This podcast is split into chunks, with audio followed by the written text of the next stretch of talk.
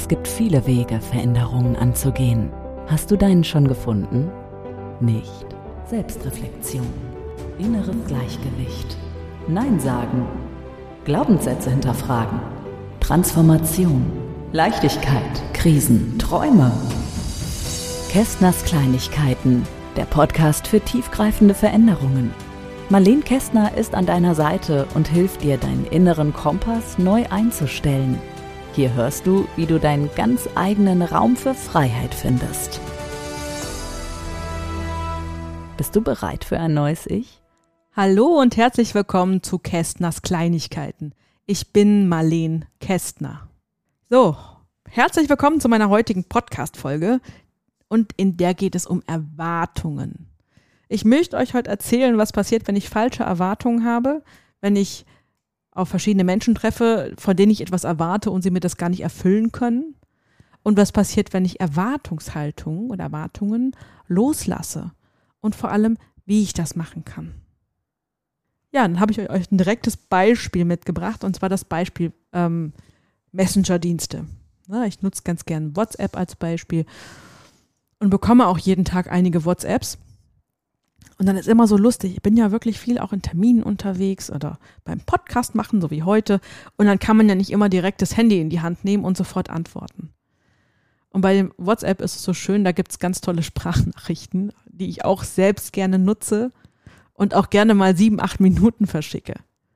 Ja, weil die, die geben einem die Möglichkeit, dass man ähm, Nachrichten verschicken kann und dass man direkt ähm, miteinander telefonieren muss sofort, sondern man hat wirklich Möglichkeit, sich Zeit zu lassen zu antworten, Zeit zu lassen, einfach abzuschicken. Also ich finde das sehr praktisch. Nun habe ich jeden Tag doch einige Sprachnachrichten beziehungsweise auch andere, äh, andere Textnachrichten, die ich bekomme und kann auch nicht immer sofort antworten. Ne? Und gerade bei diesen Sprachnachrichten kann es passieren, dass mir einer eine 5-6 Minuten Nachricht schickt, da zehn Punkte drin sind und die zehn Punkte ähm, drei Stück dabei sind, die eine Antwort bedarfen, bedürfen. Ne, und dann denke ich mir, okay, die drei Antworten habe ich mir jetzt, also zumindest denke ich, dass drei von den C-Punkten drei reichen. Und denke mir, okay, kann ich später noch machen, habe jetzt gerade noch zwei, drei Stunden Termine. Und dann antworte ich vielleicht nochmal zwei, drei Stunden später, weil ich einfach noch ein bisschen Pause mache. Dann habe ich die drei, drei Punkte beantwortet, habe vielleicht noch ein bisschen mit ausgetauscht von meiner Seite und dann wundere ich mich über die nächste Nachricht, die dann prompt folgt, nachdem meine letzte Nachricht über drei Minuten an, abgehört worden ist. Mit der Frage, gehe ich dir auf die Nerven? Ähm, ist alles okay bei dir?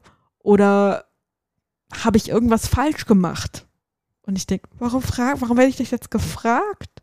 Ich falle völlig aus allen Wolken, weil ich nicht verstehe, warum ich diese Reaktion bekomme. Kästners Kleinigkeit. Darum geht's. Ja, was liegt dahinter? Erwartungen. Weil oftmals, wenn wir so Nachrichten abschicken, ist das nicht immer ganz klar, was wir eigentlich von dem anderen wollen. Ne, wenn ich jetzt zehn verschiedene Nachrichten bekomme, muss ich zehnmal mir ausdenken, was erwartet der andere wann von mir und wie genau hätte der andere das gerne. Und das liegt meistens daran, dass wenn ich eine Nachricht bekomme oder wenn wir uns selber ähm, ausdrücken, nicht immer direkt sagen, was wir eigentlich wollen. Wir setzen etwas voraus, wir setzen eine gewisse Antwort voraus, eine gewisse Art der Antwort voraus und dann kommt die nicht. Weil wir entweder zu spät eine Antwort bekommen, dann denkt man, oh Gott, die geht ja auf die Nerven. Ähm, oder weil die Antwort sehr kurz war, oh, habe ich was falsch gemacht? Ne, und ich denke, nein, ist doch alles gut, wir haben uns doch noch lieb ja, dann bin ich Opfer der Erwartungshaltung meiner Nachrichtenschreiber. Und vielleicht kennt der eine oder andere das von euch. Kann, kann sehr, sehr anstrengend werden. Ja, gleichzeitig kenne ich das von mir auch. Es gibt auch durchaus das ein oder andere Mal, dass ich eine Nachricht absetze und nicht, nicht klar formuliere, was ich eigentlich will oder was ich, äh, auf was ich hinaus möchte. Und dann kommen wir zum nächsten Punkt. Wie kann ich das abstellen? Ja, da gibt es äh, verschiedene Möglichkeiten. Ne? Einmal, wenn ich der Verursacher bin, wo ich merke, ich schreibe etwas oder ich sage etwas, und das müssen nicht nur Sprachnachrichten sein. Das kann auch eine Kommunikation zwischen, zwischen mir und meinem Mann sein. Ne, wenn ich wieder typisches Beispiel sage, hier, der Mülleimer ist voll und der Mann sagt ja und geht weg. Ne, dann habe ich nicht klar kommuniziert, was ich eigentlich möchte. Wenn ich wirklich ein Ergebnis möchte und sozusagen etwas erwarte, dann ist es wichtig, dass ich die Erwartung formuliere. Dass ich wirklich sage, was ich will, was ich möchte. Na, im, im, Fall, Im Fall des Mülleimers kann ich sagen, bitte bring, bring den Mülleimer raus und der ist voll. Dann ist das eine klare Ansage und eine klare äh, Anweisung. Und wenn mein Mann gerade aus irgendwelchen Gründen keine Lust, keine Zeit hat, kann er mir das genauso direkt mitteilen.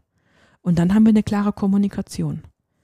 Das heißt, der erste Punkt ist wirklich, formuliere klar, was du möchtest, was du von deinem Gegenüber möchtest und was deine Intention ist nochmal auf das Beispiel mit den Sprachnachrichten zurückzukommen, wäre das, wenn ich jemanden einfach nur schreibe, ach, du hast einen schönen guten Morgen, wollte ich nur mal grüßen, weil Anfang der Woche. Wenn das meine einzige Intention wirklich ist, dann freue ich mich drüber, aber sehe mich ja nicht direkt gezwungen zu antworten. Ne? Also meistens tue ich das auch, ne? wenn mir jemand sowas Nettes schreibt, dann schreibe ich auch Danke zurück. Aber selbst da können schon die, können schon die Erwartungen auseinandergehen, wenn der andere denkt, äh, wünscht er mir jetzt keinen schönen guten Tag?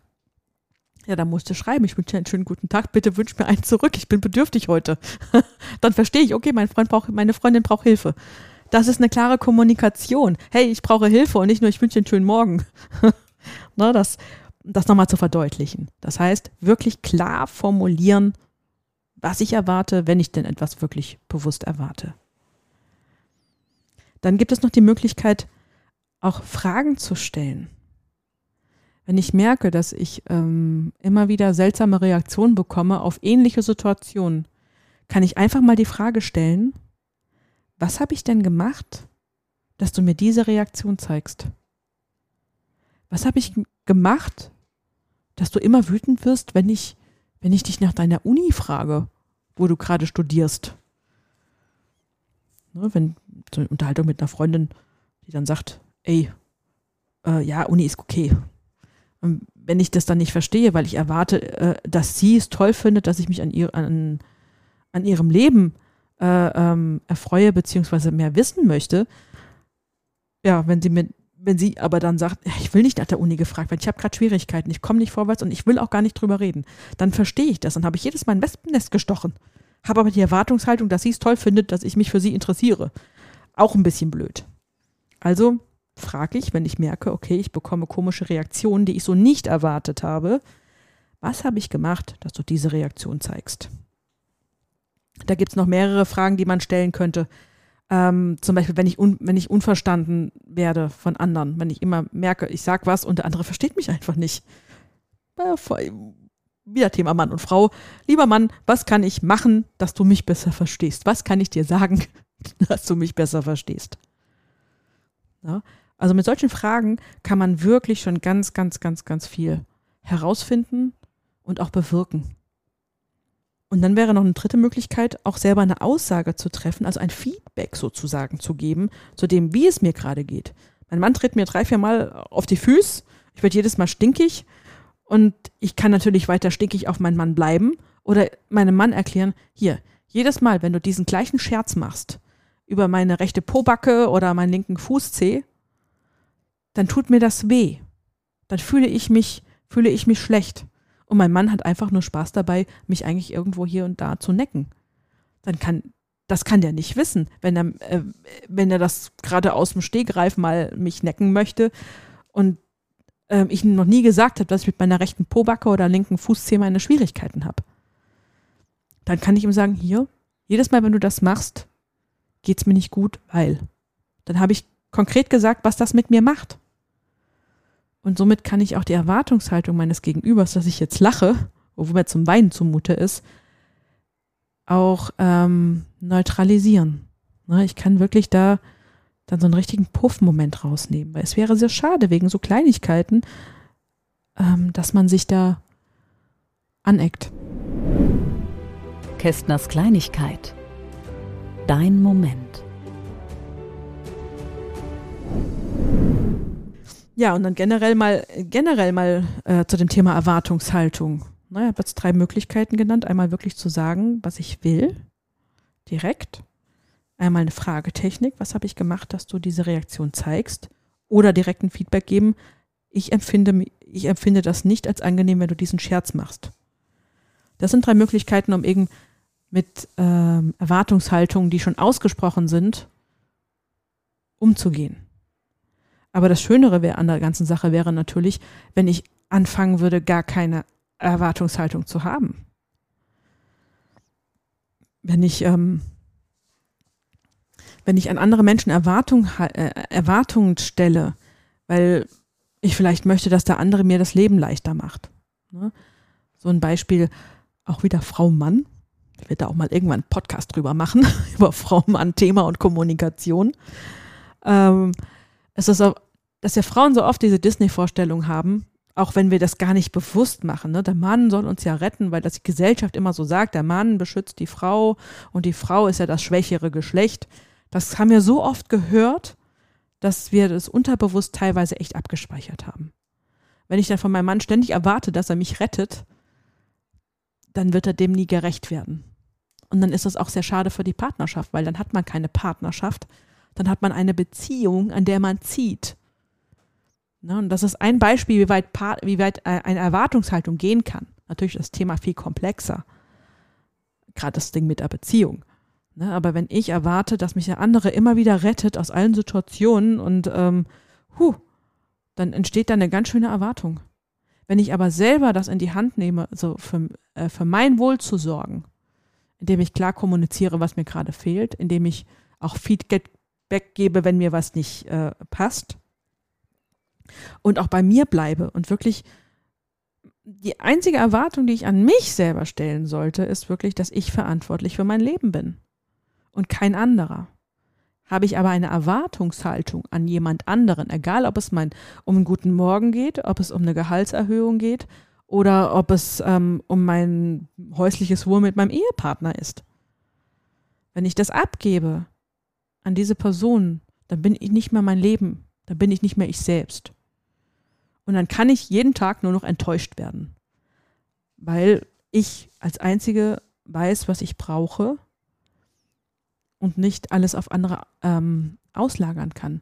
Und wenn ich es aber auslager und habe eine Erwartung und jemand anders erfüllt die nicht, dann bin ich enttäuscht.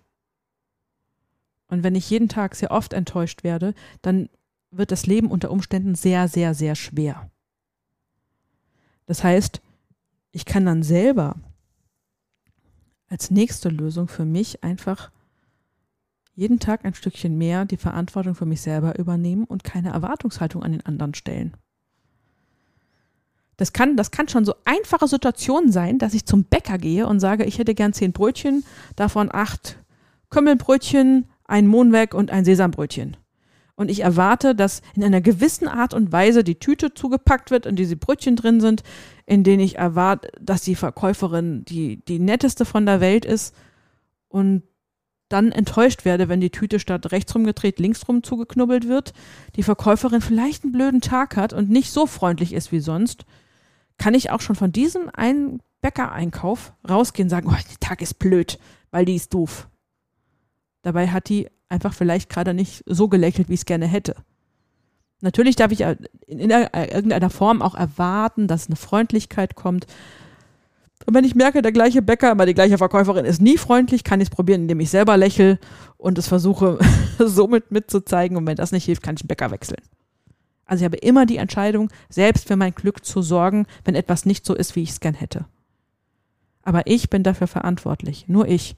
Und die Erwartungshaltung bringt einen die Verantwortung nach draußen. Ich übergebe jemand anderem die Verantwortung für mein Leben. Und das kann wirklich dazu führen, dass man, wenn man mal 50, 60 Jahre, 50 Jahre, 40 Jahre auf der Welt ist und in ständigen Erwartungshaltung sein Leben gelebt hat, dass man dann enttäuscht vom Leben ist.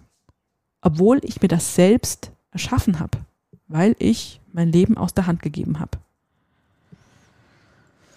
Ja, deswegen ganz wichtig, zum ersten Erwartungshaltung jeden Tag immer ein Stückchen mehr überprüfen, wo habe ich die, warum habe ich die und warum ist was so nicht gelaufen, wie es ist? Also Selbstreflexion nennt man das auch. Oder eben klar kommunizieren, wenn ich etwas möchte, ganz klar kommunizieren. Dann brauche ich gar keine Erwartung zu stellen, dass der andere raten muss. Und eben mit Fragetechniken. Was habe ich gemacht, dass du diese Reaktion zeigst? Entgegenwirken, wenn ich eine Reaktion bekommen habe, die ich nicht erwartet habe. Ne, und dann auch nochmal als äh, zur Wiederholung das Feedback. Ich fühle mich gerade blöd, weil das, was du als Scherz gemeint hast, bei mir nicht so ankam. Und das Schöne ist, wenn ich auch mit Feedback arbeite, mit diesen Fragetechniken arbeite und wirklich, wirklich selber sage, was ich möchte, dann kann ich so viel Positives in meinem eigenen Leben und in dem Leben aller, mit denen ich zu tun habe, bewirken. Da entsteht mehr Mitgefühl, da entsteht mehr Freiheit, da entsteht mehr wirklich Kreativität. Das ist unglaublich. Und deswegen ist das Thema so wichtig und ich wünsche uns allen ganz viel wenig Erwartung, bis gar keine. Und so wünsche ich euch alle noch schönen, eine schöne Zeit und wir hören uns beim nächsten Podcast. Kästners Kleinigkeiten, der Podcast für tiefgreifende Veränderungen mit Marleen Kästner. Große Wirkung unter der Oberfläche. Tiefgreifend. Kästners Kleinigkeiten.